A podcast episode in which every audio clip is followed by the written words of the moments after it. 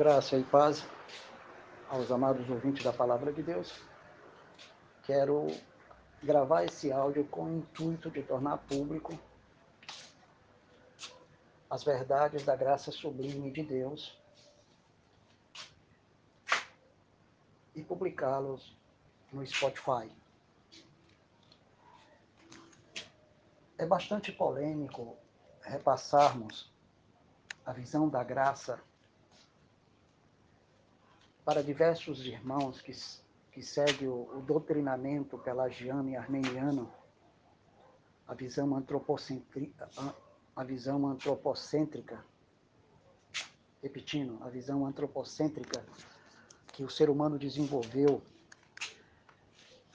para que, com a sua sinergia sobre a própria palavra de Deus, dentro dessa sinergia que ele identifica como manifestação espiritual de Deus, ou a sua mística, como se fosse resposta de Deus à sua interação com a própria palavra, e na realidade é o egocentrismo sobre a própria palavra, se deitando sobre a palavra e desenvolvendo sensações, sentimentos, como se estas sensações e estes sentimentos fosse a revelação do texto bíblico, fosse o significado do texto bíblico, fosse o significado da graça.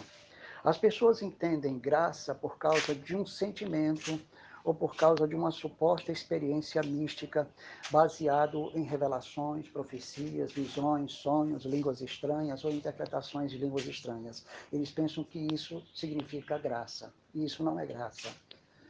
Então as pessoas não têm a menor ideia quais os caminhos que devem ser, devem ser seguidos para entender a graça.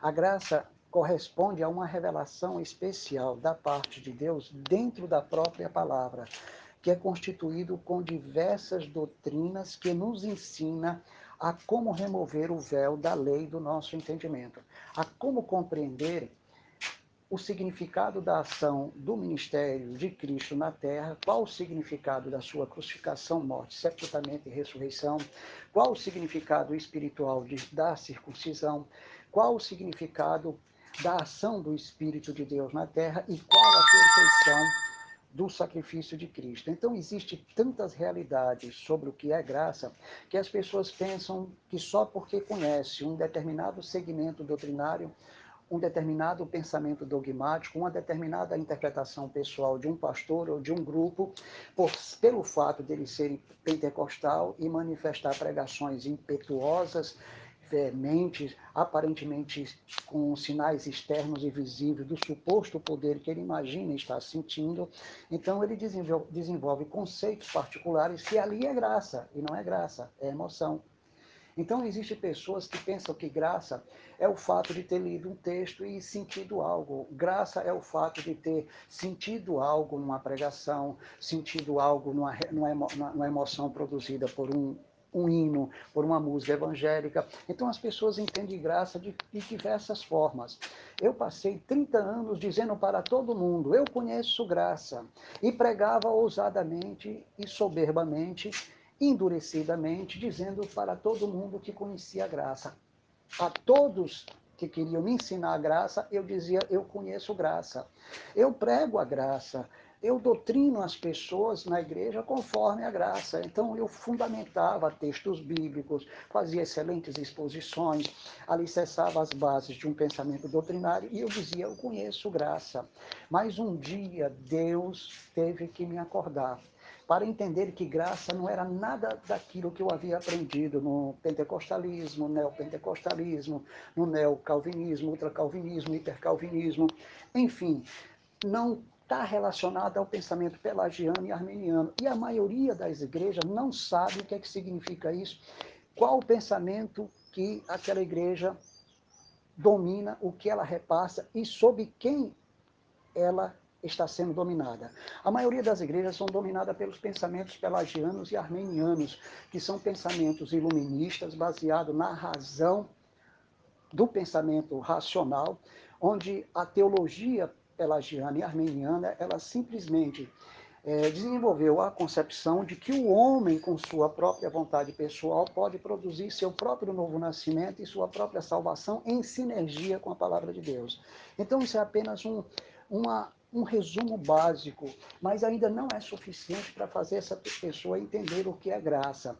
As pessoas compreendem graça porque simplesmente tiveram uma experiência com alguns versículos bíblicos, com alguns textos bíblicos. Pensa que conhecer graça é são, são pequenas composições de um texto.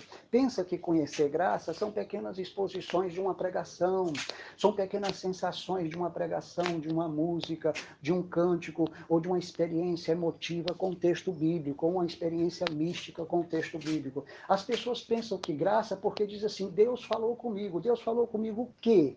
O que está escrito, você entendeu o que está escrito conforme a revelação da graça? Então a pessoa, quando começa a fazer a exposição daquele texto, conforme essa exposição da graça, não é a graça que ela justifica dizer que é. Então, o maior orgulho dos endurecidos é a soberba, e a soberba precede a queda. Então, eu conheci pessoas que eram super endurecidas, mas eu comecei hoje a analisar que essas pessoas são endurecidas porque existe um fundamento bíblico. Existe uma razão por que essas pessoas são endurecidas, porque a Bíblia diz que não depende de quem quer nem de quem corre. 9, Romanos 9, capítulo 16. Então, se não depende de quem quer e quem corre, como é que Deus vai revelar uma pessoa que acha que conheceu a graça? Porque o achar é fruto de um pensamento subjetivo. Eu acho, eu penso, eu opino, eu creio, que conheço graça. Mas quando ela começa a fazer a exposição dos textos bíblicos, os próprios textos bíblicos que a pessoa expõe, expõe quando comparado com as doutrinas da graça, há uma contradição. Então a pessoa pensa que conhece a graça porque conheceu passagens da Bíblia, passagem de um sermão, passagem de um estudo, passagem de um ensino, e já está plenamente ciente que conhece a graça, mas não conhece. Às vezes a pessoa se liberta da lei, mas não se liberta ou seja, às vezes as pessoas se libertam das doutrinas da lei, mas não se liberta. Repetindo, às vezes as pessoas não às vezes as pessoas se libertam dos costumes da lei, mas não se libertam das doutrinas da lei. Por quê? Porque as doutrinas da lei, elas são condenatórias. Ela repassa a salvação baseada nos méritos humanos. Se eu fizer, praticar assim, eu terei a minha salvação. E nesse sentido, muitas pessoas obedecem como escravos, porque eles estão atribuindo a sua salvação, tendo como base a sua obediência e santidade, como se ele estivesse garantindo manifestar para Deus a plena justiça de Cristo. Querendo dizer, se eu pratico plenamente a justiça de Deus, ou a justiça de Cristo, e eu posso praticar essa justiça plenamente de Cristo, então eu estou salvo porque eu pratico plenamente a justiça de Cristo.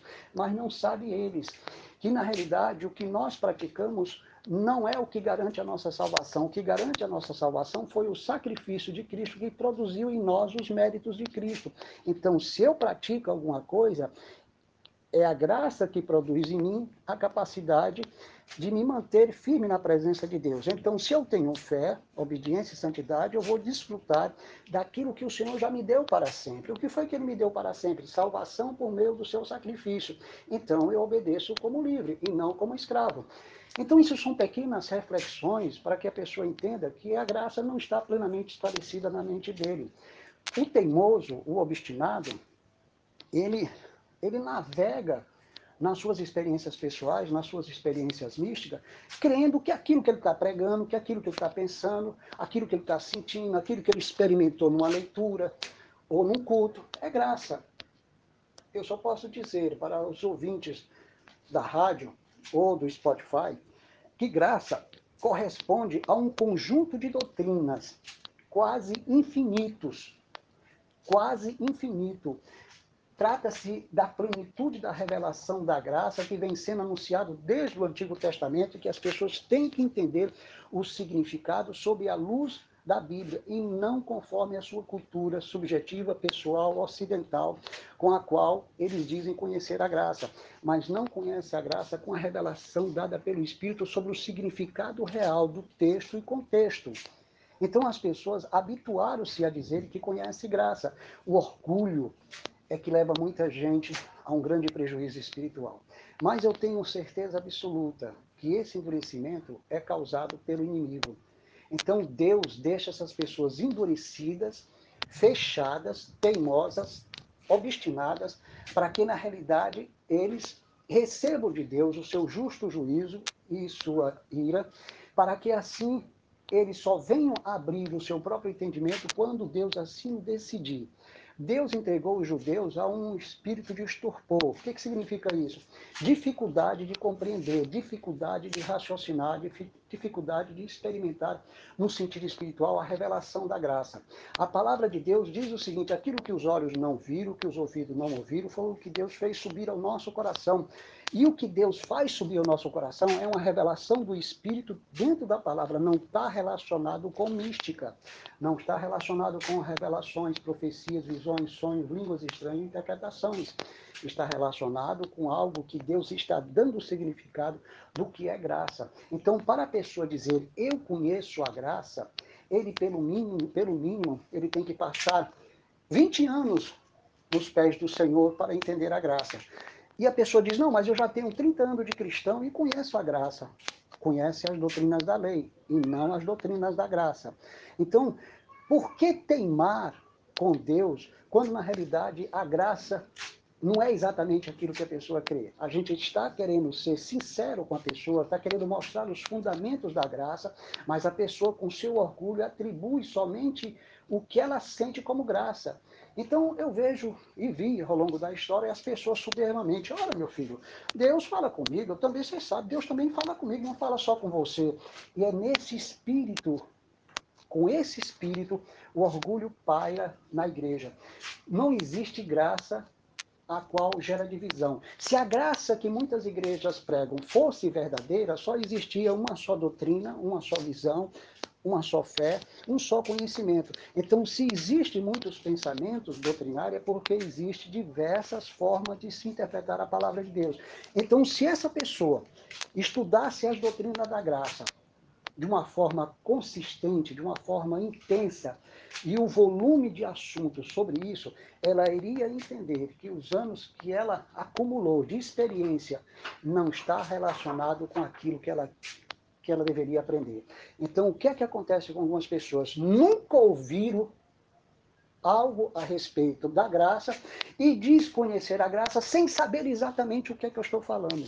Então, para você entender graça, você teria que se sentar passivamente diante de Deus, cingir-se como um ser humano e ouvir o conjunto de doutrinas do que é graça. Por que, que eu digo que você não conhece graça? Porque você não conhece o conjunto de doutrinas que diz respeito à graça. Você está confundindo o conjunto de doutrina que Deus me proporcionou com suas experiências doutrinárias, com a sua igreja, com, com, com seu volume dogmático e doutrinário do seu comportamento e daquilo que você adquiriu na sua igreja. Então, se você comparar o volume de doutrinas da graça com aquilo que você aprendeu, quando você chegar no final, no volume quase extensivo e de grande profundidade, aí você vai entender como eu me equivoquei. Eu pensava que graça era tudo aquilo que eu senti e imaginei, e na realidade não é. Eu só posso dizer para você que graça é um conjunto de doutrinas que você nunca estudou.